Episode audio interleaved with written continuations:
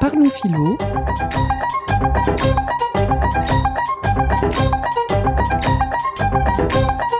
Parlons philo.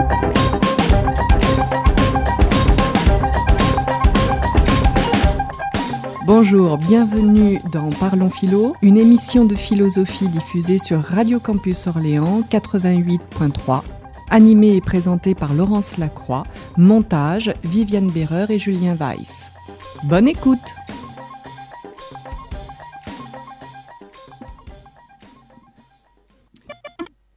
Bonjour à, toutes et à tous. Alors, dans cette nouvelle émission de Parlons Philo, j'aimerais traiter avec vous, réfléchir avec vous autour d'un sujet concernant le corps.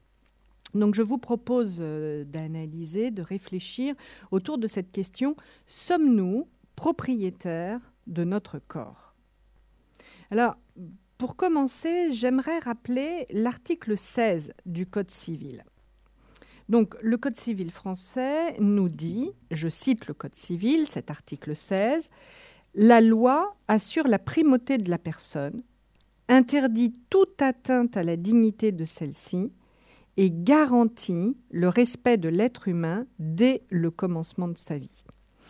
Donc, euh, il nous faudra garder cet article en tête pour toute la suite de, de notre réflexion, puisqu'en fait, les notions de droit vont être essentielles dans notre réflexion. En effet, qu'on parle de la prostitution, du don d'organes, de la PMA, procréation médicalement assistée, ou encore de la GPA, qui signifie gestation pour autrui, on a affaire là à autant de progrès qui nous sont offerts par les biotechnologies et qui, cependant, interrogent fortement le rapport que nous entretenons ou devons entretenir avec notre corps.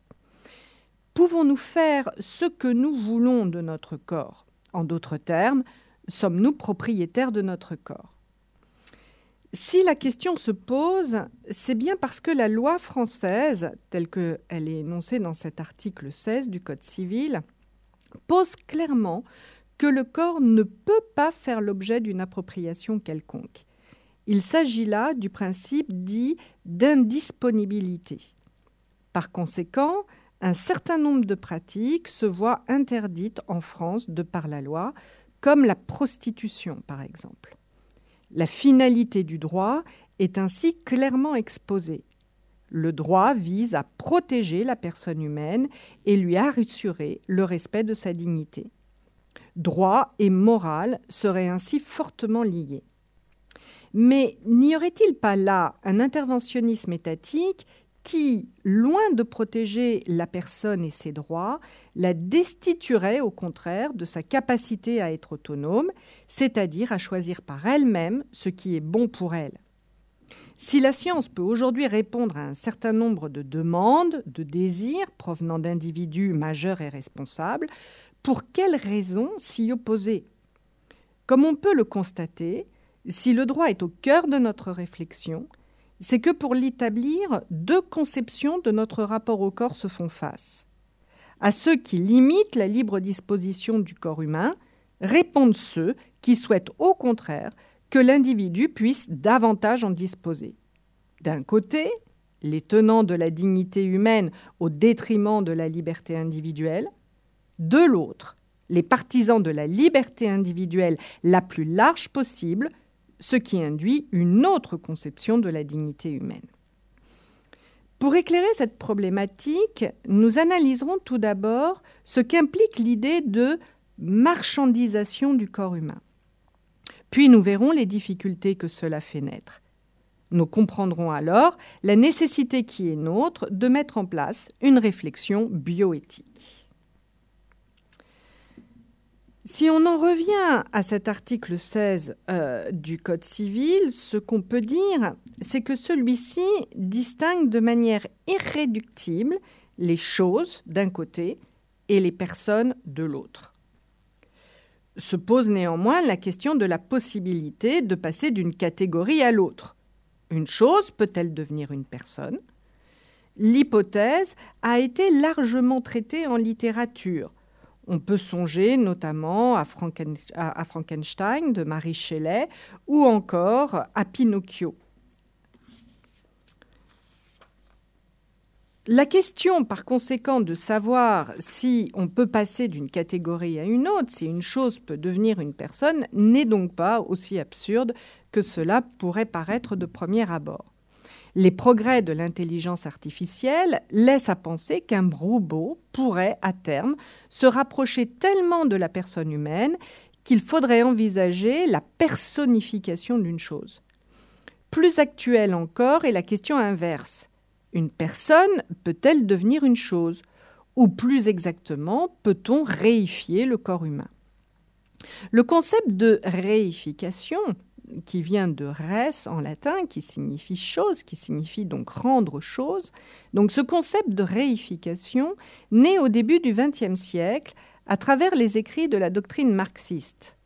Georges Lucas définissait la réification comme, je le cite, le fait qu'un rapport, une relation entre personnes, prend la forme d'une chose. Fin de citation. L'idée de réification renvoie ainsi à la domination qu'exercent dans les sociétés capitalistes les marchandises et la division du travail sur l'activité sociale et les formes de vie. Il est ainsi possible d'acheter et de vendre la force de travail comme une marchandise. L'être humain, ou plus précisément le travailleur, est alors réduit à sa fonction productive, à sa capacité à produire de la richesse. En d'autres termes, la réification implique qu'un être humain, ou une partie de cet être, soit considéré comme un objet, une chose, c'est-à-dire comme un bien. Ce dernier, du reste, le bien, est défini à l'article 1 du protocole additionnel à la Convention européenne des droits de l'homme. Je cite donc ce protocole additionnel. Qu'est-ce qu'un bien? Toute personne physique ou morale a droit au respect de ses biens. Nul ne peut être privé de sa propriété que pour cause d'utilité publique et dans les conditions prévues par la loi et les principes généraux du droit international. Fin de citation. Si le corps fait l'objet d'une chosification, il devient alors possible d'envisager que le corps d'un individu et ses produits puissent être cédés par leurs propriétaires à titre onéreux ou gratuit. On songe par exemple aux dons ou à la vente d'organes ou de sang. Ils peuvent aussi être loués, dans le cas par exemple d'une gestation pour autrui, qui impliquerait en substance une location d'utérus, ou encore considérés comme des déchets et jetés ainsi simplement à la poubelle une fois le corps mort. Quoi qu'il en soit, la réification du corps humain entraîne la possibilité de sa marchandisation. La marchandisation du corps humain, entendue comme la possibilité de conférer au corps et à ses produits une valeur vénale, c'est-à-dire un prix, interpelle aujourd'hui l'ensemble de la société.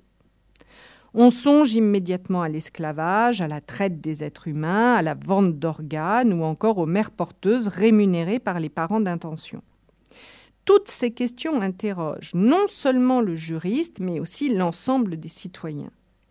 Les progrès technologiques rendent aujourd'hui techniquement possible cette marchandisation on peut prélever des organes aussi bien sur une personne vivante que sur un cadavre, congeler ce dernier et l'expédier à l'autre bout de la planète, inséminer artificiellement une femme pour qu'elle porte le bébé d'une autre, ou encore cloner un individu.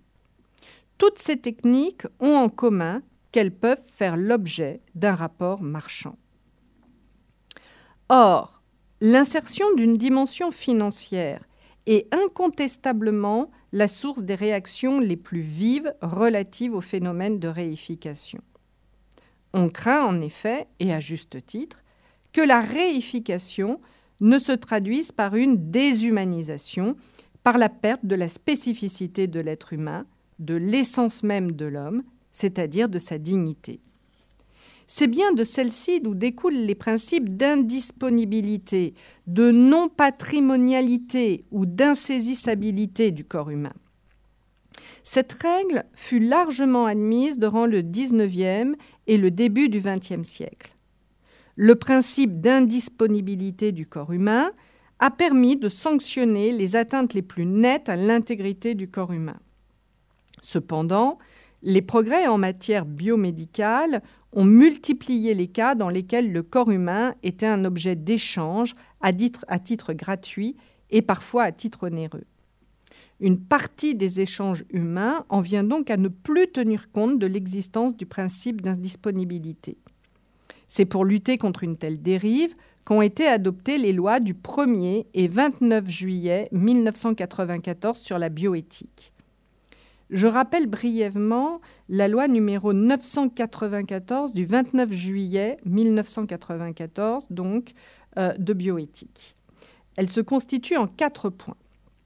Premier point de la loi. Je cite la loi.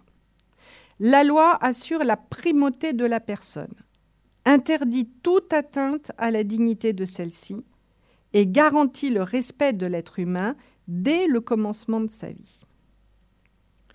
Seconde loi. Chacun a droit au respect de son corps. Troisième point de cette loi. Le corps humain est inviolable. Et enfin, dernier point de cette loi, quatrième et dernier point, le corps humain, ses éléments et ses produits ne peuvent pas faire l'objet d'un droit patrimonial. Alors, pour précision, les droits patrimoniaux réunissent tous les droits inhérents au patrimoine d'une personne. Ils détiennent donc une valeur pécuniaire et sont mesurables et quantifiables. En d'autres termes, le corps et ses produits ne peuvent pas faire l'objet d'un tel droit.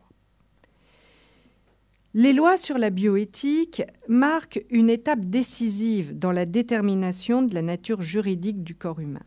Le principe d'indisponibilité du corps humain a été remplacé par la règle légale de la non-patrimonialité. Le corps de la personne humaine est défini comme dénué de valeur patrimoniale et, et ne peut donc pas être l'objet d'actes à titre onéreux. La loi établit des règles protectrices contre les risques de réification, tout en tenant compte de l'intérêt légitime des personnes qui peuvent bénéficier de dons d'organes, d'éléments ou produits humains. Je pense notamment au sang. La libre volonté est alors fondamentale et le juge se doit d'intervenir toutes les fois où il est porté atteinte à la non-patrimonialité du corps humain. Alors, la question se pose du coup sur euh, une activité, euh, comme on dit, euh, aussi vieille que le monde et, et, qui est toujours présente au sein des sociétés, quelle que soit du reste la société concernée, à savoir bien sûr la prostitution. Donc la prostitution pourrait-elle un jour se voir légalisée? Et en tout cas, quelles sont les revendications pour la prostitution, c'est-à-dire euh, les revendications euh, pour euh, pouvoir jouir d'un droit à son corps. Alors la question, en fait, elle, elle, se pose depuis la révolution sexuelle des années 70. En effet, depuis cette révolution sexuelle, chacun est censé pouvoir vivre la sexualité telle qu'il l'entend, en accord avec sa propre conception de la vie et du monde. Dans le domaine de la sexualité, on semble être aujourd'hui passé d'une morale substantielle, selon laquelle il existe des critères universels en matière de sexe, à une morale qu'on pourrait nommer formelle, c'est-à-dire une morale selon laquelle un acte est légitimé par son cadre contractuel, les différents partenaires étant libres de fixer ou de créer leurs propres règles et de les confirmer par le consentement mutuel. Le consentement serait ainsi non seulement quelque chose qui vient suspendre la sanction, une sanction qui en revanche intervient en cas de viol, c'est-à-dire en cas de rapport sexuel non consenti, mais le consentement est aussi et surtout ce qui permet à chacun de vivre sa, sexualité comme il l'entend. Il empêcherait donc toute considération concernant les actes, les buts, les contextes et les valeurs il permettrait de considérer la sexualité comme une activité parmi d'autres, une activité aussi simple et aussi naturelle que celle de boire un verre d'eau. L'expression n'est pas de moi, euh, l'expression euh, nous vient donc d'Alexandra Kollontai, qui fut euh, donc féministe, philosophe et femme politique russe du début du XXe siècle, qui fut la première à avoir fait ce genre de parallèle. Donc la sexualité, c'est aussi simple que de boire un verre d'eau. Dès lors, qu'est-ce qui empêche un individu de monnayer ses rapports sexuels? De faire de son corps une marchandise librement échangeable En d'autres termes, très clairement, peut-on s'opposer à la prostitution? Alors, Daniel euh, Borillo, euh, dans son livre La liberté euh, érotique et l'exception sexuelle, écrit ceci. Je le cite.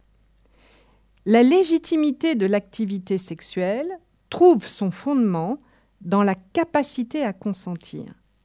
Celle-ci devient désormais la clé du dispositif juridique. Fin de citation. Donc, pour euh, Daniel Borillo, comme du reste pour les philosophes euh, libertaires, l'étendue de la liberté sexuelle coïncide avec l'accord libre et volontaire des individus capables de s'engager dans un échange sexuel. Selon ce raisonnement, le fait que quelqu'un s'engage dans une activité impliquerait automatiquement la légitimité de cet acte. Tout le monde reconnaît que la participation à un acte sexuel ne doit pas être influencée par la contrainte, l'intimidation, le mensonge. Mais si nous prenons le cas de la ou du prostitué, a priori consentant, en s'appuyant sur l'idée même du consentement, les libertaires ne voient aucune raison de s'y opposer. Alors, je rappelle juste ce qu'est un libertaire. Donc, on a là euh, un nom qui peut devenir un adjectif et qui désigne donc toutes les théoriques et pratiques fondées sur une liberté individuelle absolue, sans limitation, que ce soit dans le domaine social, moral, économique ou politique. Et donc, effectivement, ces libertaires, donc, qui revendiquent, je le rappelle, une liberté individuelle absolue, euh, nous disent cela. Je cite donc euh, une pensée libertaire telle qu'on la trouve dans le, dans le texte de Daniel Borillo. De quel droit l'État interdirait-il à une personne la faculté d'avoir des relations sexuelles moyennant rétribution et de faire de cela sa profession habituelle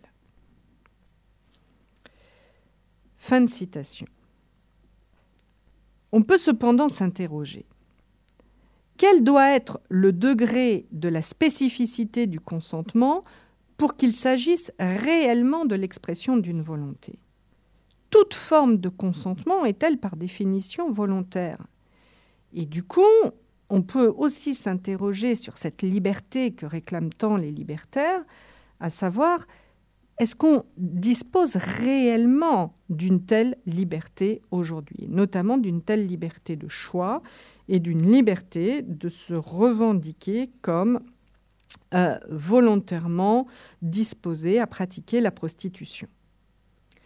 Ce qu'on peut dire, c'est que si on analyse euh, la notion de consentement, celui-ci est loin d'être univoque. On a affaire en effet à un très grand nombre d'ambiguïtés dans la notion de consentement. En effet, le problème est que défendre la prostitution sur la base du consentement signifie ne pas prendre en compte les conditions véritables à l'intérieur desquelles un individu choisit de se prostituer. Cela signifie ignorer plus ou moins volontairement le phénomène de la domination et des rapports économiques dans lesquels le consentement peut être pris. C'est cette prise en considération qui permet au philosophe Alastair McIntyre de mettre en question la question libérale du consentement et de l'autonomie, en soulignant à quel point on oublie que l'exercice de l'autonomie n'est jamais abstrait et qu'il s'inscrit toujours à l'intérieur d'un contexte bien spécifique. Michela Morzano était cette analyse en rapportant les propos d'une ancienne prostituée qui s'en prend à certaines conceptions du féminisme contemporain. Donc, on peut euh, retrouver toute cette analyse que je vais faire avec vous de, Michaela Morzano dans son ouvrage L'éthique appliquée, qui est paru chez PUF en 2015. Alors, que nous dit Michaela Morzano? Elle nous dit ceci, je la cite. Il existe des femmes, soi-disant féministes, qui déclarent s'identifier au putain. Elles aiment le sexe et croient que, dans la prostitution, il s'agit de femmes qui aiment le sexe, comme pour elles. Dans leur ignorance ou leur naïveté, ces femmes défendent la prostitution comme libération sexuelle. Or, c'est indéfendable. Quand cela se passe, ces soi-disant féministes défendent le viol acheté et vendu de femmes et de filles prostituées. Donc la, conclusion de, de, Michela Morzano est violente, hein. c'est-à-dire en fait les féministes ne se rendent pas compte de ce qu'elles demandent, et donc en fait ce qu'elles défendent lorsqu'elles euh, revendiquent un droit à la prostitution, c'est, je, cite de nouveau euh, euh, Michela Morzano, c'est le viol acheté et vendu de femmes et de, filles prostituées. Donc, comme, comme elle le rappelle, hein, donc comme le rappelle Michela euh, Marzano, euh, la prostituée euh, qui parle ainsi et qui, et qui témoigne n'a jamais été contrainte par la force à se prostituer. donc ce témoignage vient d'une femme qui n'a jamais été sous le joug d'un proxénète. Et pourtant, cette femme s'insurge contre l'idée que la prostitution puisse être banalisée et considérée comme une activité parmi d'autres. Ce pourquoi elle ne peut pas accepter que la prostitution puisse être justifiée comme un choix libre et consenti par des femmes considérées comme sexuellement libérées, car ce qui est en jeu dans la prostitution est, pour elle, toujours la vente et l'achat d'un acte sexuel violent et brutal. Penser par conséquent que la prostitution se justifierait du consentement, c'est oublier que ce dernier s'inscrit dans la réalité d'un vécu qui relève aussi de contraintes extérieures. Il existe donc une véritable ambiguïté du consentement qui provient du fait qu'un individu n'est jamais totalement libre, car il est pris dans des systèmes qui le déterminent économiquement, socialement et psychologiquement. Notre liberté de choisir et donc de consentir, se voit ainsi grandement limité. Le livre de Vanessa Springora, Le consentement, dont, elle donne le titre, Le consentement, met clairement en évidence cette difficulté à saisir les mécanismes. Vanessa Springora nous parle ici donc euh, le témoignage dont, qu'elle nous livre en fait est un témoignage d'emprise et elle témoigne que les mécanismes qui sont en jeu euh, dans toute forme de consentement sont en fait des mécanismes d'assujettissement. Dès lors, vouloir légitimer et légaliser la prostitution par euh, l'argument du consentement ne semble plus possible. Au terme de cette analyse euh, concernant donc la prostitution, que peut-on dire? On peut dire que la valorisation contemporaine de la liberté sexuelle et du consentement s'accompagne d'une marchandisation de la vie humaine. En effet, la prostitution offre le sexe comme objet de consommation et le soumet aux lois du libéralisme marchand et aux règles de la flexibilité économique. Mais peut-on réellement réduire la sexualité humaine à un objet parmi d'autres? C'est la première question. Et puis, de façon plus générale, si la prostitution permet la vente du corps humain, on peut aussi vendre des parties euh, de, son corps. de, son corps.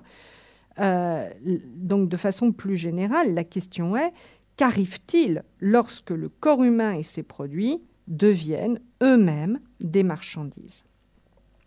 Alors, c'est pour tenter de, répondre à cette question que euh, je vous propose d'aborder dans le dernier temps donc de, cette réflexion euh, la raison pour laquelle on est aujourd'hui contraint d'élaborer une bioéthique, c'est-à-dire de penser ce rapport que nous devons avoir aujourd'hui euh, avec le corps et s'il nous est possible ou non euh, d'accepter socialement que le corps puisse faire l'objet euh, de rapports marchands.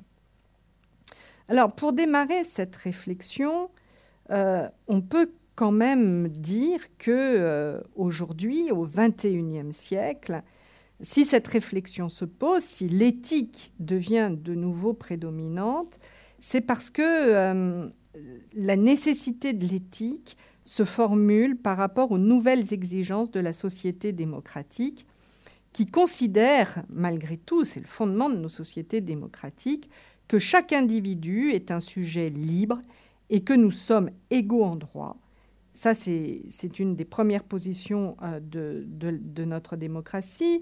Et, d'autre part, il nous faut aussi reconnaître que euh, les, les avancées de la technologie nous offrent de nouvelles possibilités dans notre rapport au corps et que ces nouvelles possibilités technologiques semblent souvent mettre en péril le respect de l'être humain et de sa liberté. S'il est vrai que le droit protège le corps humain en l'identifiant à la personne humaine, qui est donc une personne inviolable et ne pouvant pas faire l'objet d'un droit patrimonial, comme on l'a vu, il est vrai aussi que certains types de rapports au corps posent problème. Une telle indisponibilité du corps, en effet, implique-t-elle que je ne puisse pas vendre mes cheveux, par exemple, dans le cadre d'un commerce qui pourrait être euh, exercé euh, en vue de, de, constituer en fait euh, un certain nombre de perruques pour les femmes et les hommes atteints de cancer, par exemple. Est-ce que cette indisponibilité de mon corps implique que je ne puisse plus donner mon sang ou encore que je ne puisse plus donner un de mes organes, le rein par exemple, ce qui est assez courant, ou encore que je ne puisse pas porter un enfant pour une autre que moi.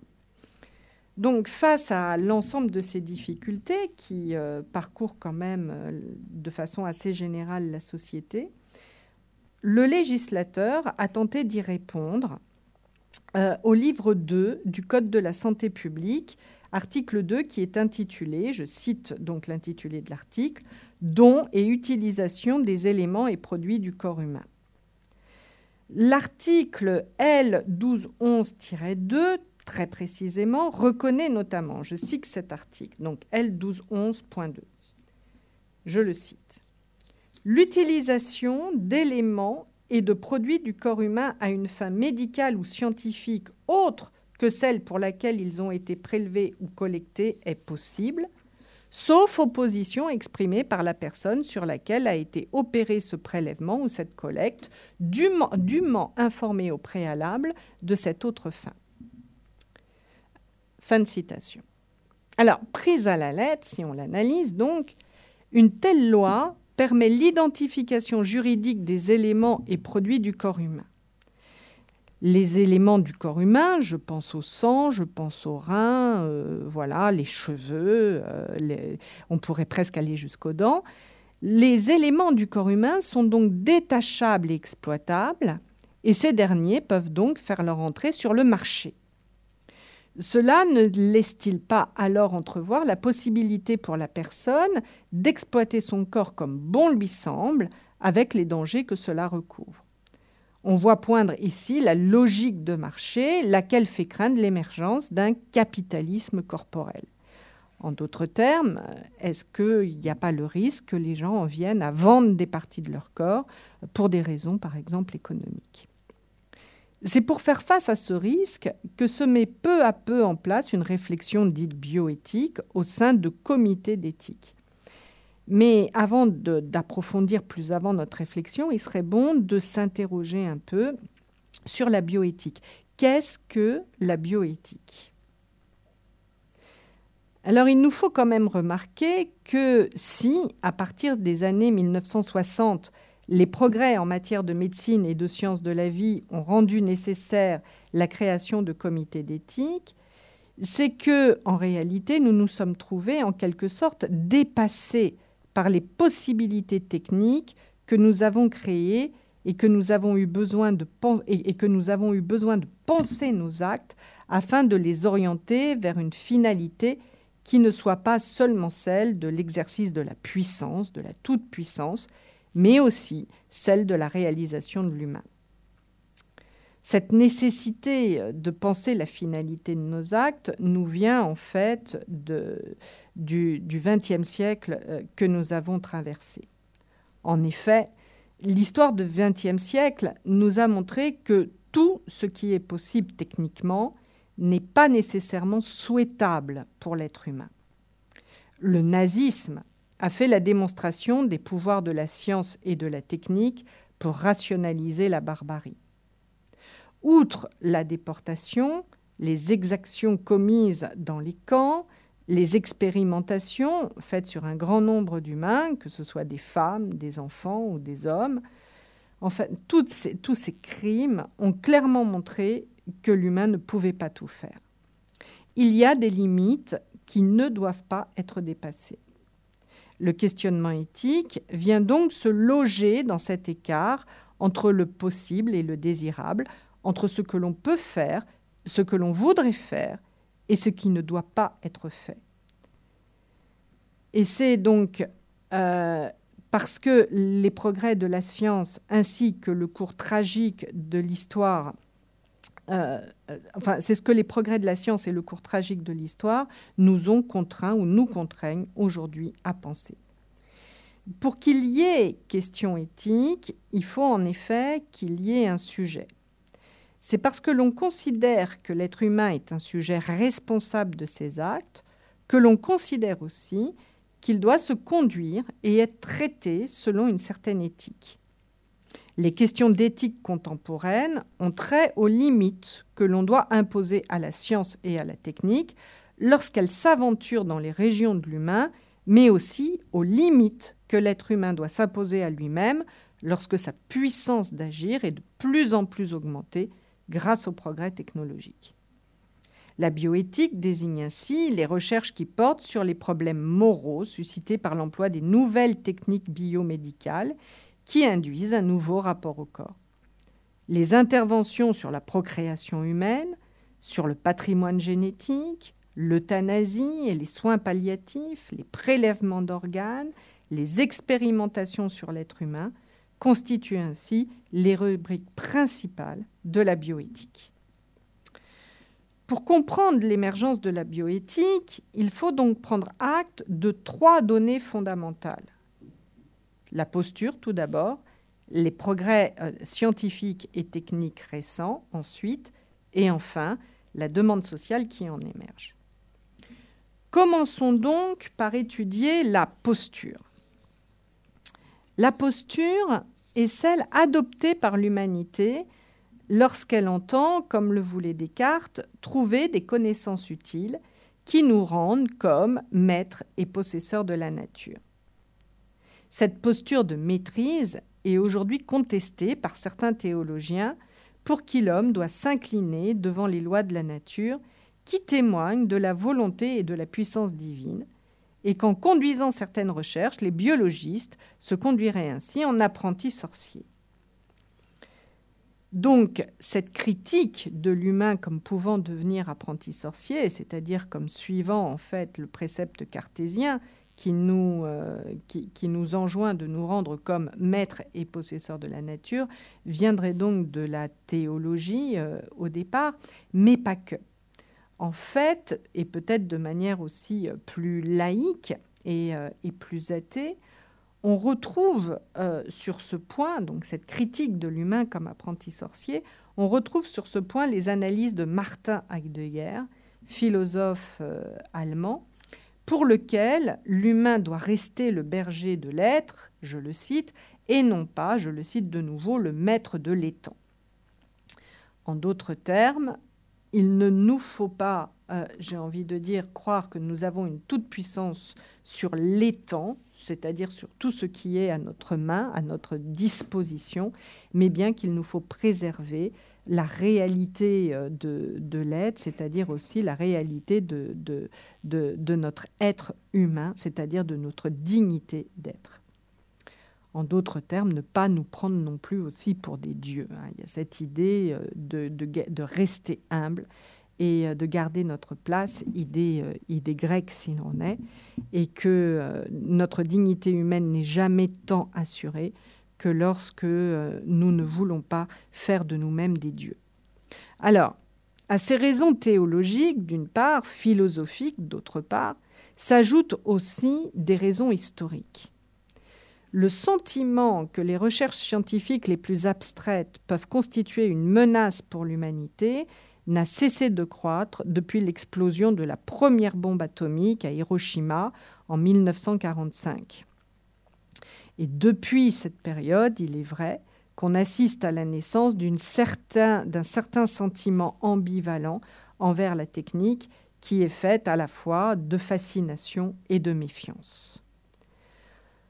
On ne peut plus dire aujourd'hui que nous ayons une foi euh, non questionnée envers euh, le progrès humain.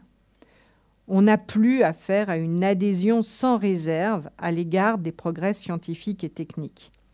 Et c'est la raison pour laquelle la bioéthique a pour terreau cette inquiétude qui peut désormais, que peuvent désormais susciter les découvertes et les inventions. Ce pourquoi la bioéthique a pour tâche de tenter d'encadrer les conséquences euh, de ces découvertes et de ces inventions et donc de limiter l'usage possible que nous pouvons faire euh, de celles-ci. Et c'est vrai que euh, parmi toutes ces découvertes et ces inventions, celle qui suscite le plus de méfiance, le, plus de fascination, mais aussi le plus de méfiance, ce sont bien les progrès de la biologie moléculaire et du génie génétique. La biologie moléculaire désigne, je le rappelle, l'ensemble des découvertes qui ont permis l'analyse des processus qui assurent la reproduction des êtres vivants, la plus célèbre étant la mise en évidence de la structure en double hélice de l'acide désoxyribonucléique, excusez-moi, euh, désoxyribonucléique, donc la fameuse euh, euh, cellule d'ADN, qui constitue donc l'ADN, qui constitue le support matériel de l'hérédité et qui a été trouvé, donc cette structure en double hélice a été trouvée par Watson et Crick en 1953. Le génie génétique est issu de cette découverte. Et donc, lorsqu'on parle de génie génétique, il s'agit de méthodes permettant d'isoler, de modifier et d'utiliser le matériel génétique des organismes vivants. Acquise entre 1972 et 1980, cette euh, maîtrise opératoire permet la fabrication de certains médicaments, l'amélioration des espèces animales et végétales. Elle contient aussi la promesse de nouveaux traitements génétiques et elle rend possible aussi le clonage. Le mot bioéthique apparaît du reste aux États-Unis dans les années 1970. Euh, en effet, dès 1974, le biologiste Paul Berg invite ses collègues à respecter un moratoire sur les recherches impliquant des manipulations génétiques. Cet appel aboutira en 1975 à la, la conférence d'Azimolar en Californie qui tentera de préciser la nature des risques liés à ces nouvelles expérimentations. Et enfin, la raison pour laquelle on a aujourd'hui euh, une demande en bioéthique aussi importante relève d'une demande sociale. En effet, de nombreuses personnes entendent mobiliser ces possibilités techniques inédites dans le but de s'assurer une pleine maîtrise euh, de leur fécondité qu'il s'agisse soit de s'éviter d'avoir des enfants que l'on ne désire pas, ou au contraire, soit d'en avoir alors même que la stérilité y fait obstacle. C'est la raison pour laquelle les interventions sur la procréation humaine constituent le terme source de la bioéthique, celui autour duquel le débat social s'est noué en France. Donc, euh, le débat social euh, s'est noué euh, donc euh, en France autour de, deux grandes pratiques, hein, la pratique de la PMA, euh, c'est-à-dire la procréation médicalement assistée, euh, la pratique aussi de la GPA, à savoir euh, de, la gestation pour autrui. Et ça va entraîner toute une réflexion donc qui va tourner notamment autour du fameux statut de, de l'embryon pour commencer et ensuite autour d'une analyse de ce que l'on va nommer donc les cellules souches. Euh, cellules souches qui sont euh, à ce point prometteuses qu'on peut presque dire euh, qu'il y a là la naissance d'une bio-valeur.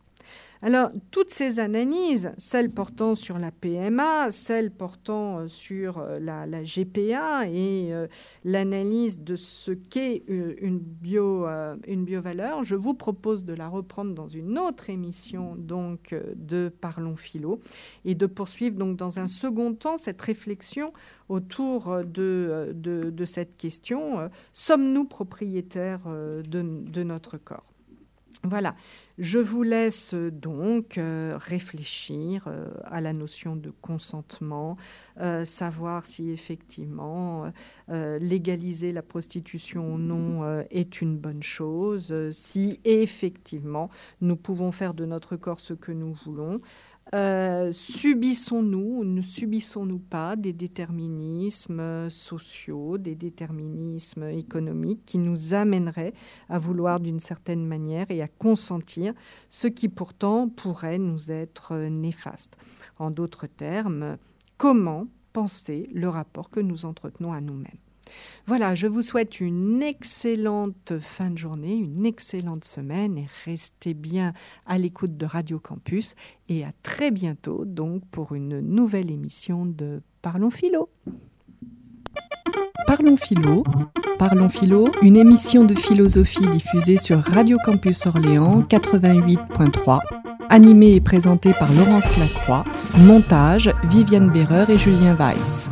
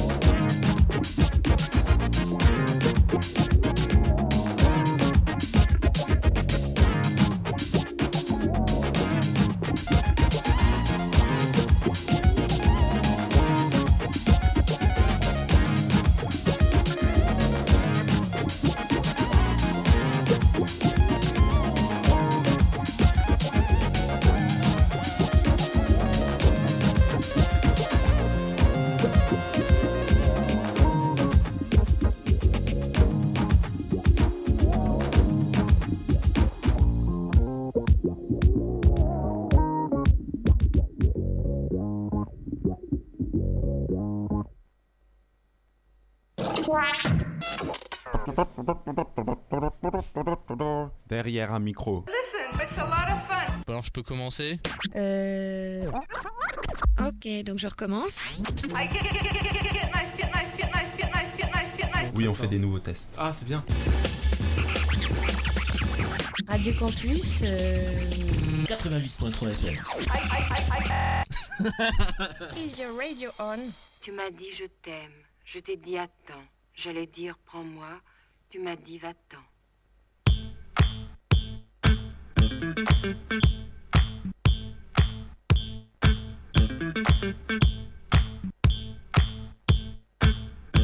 you.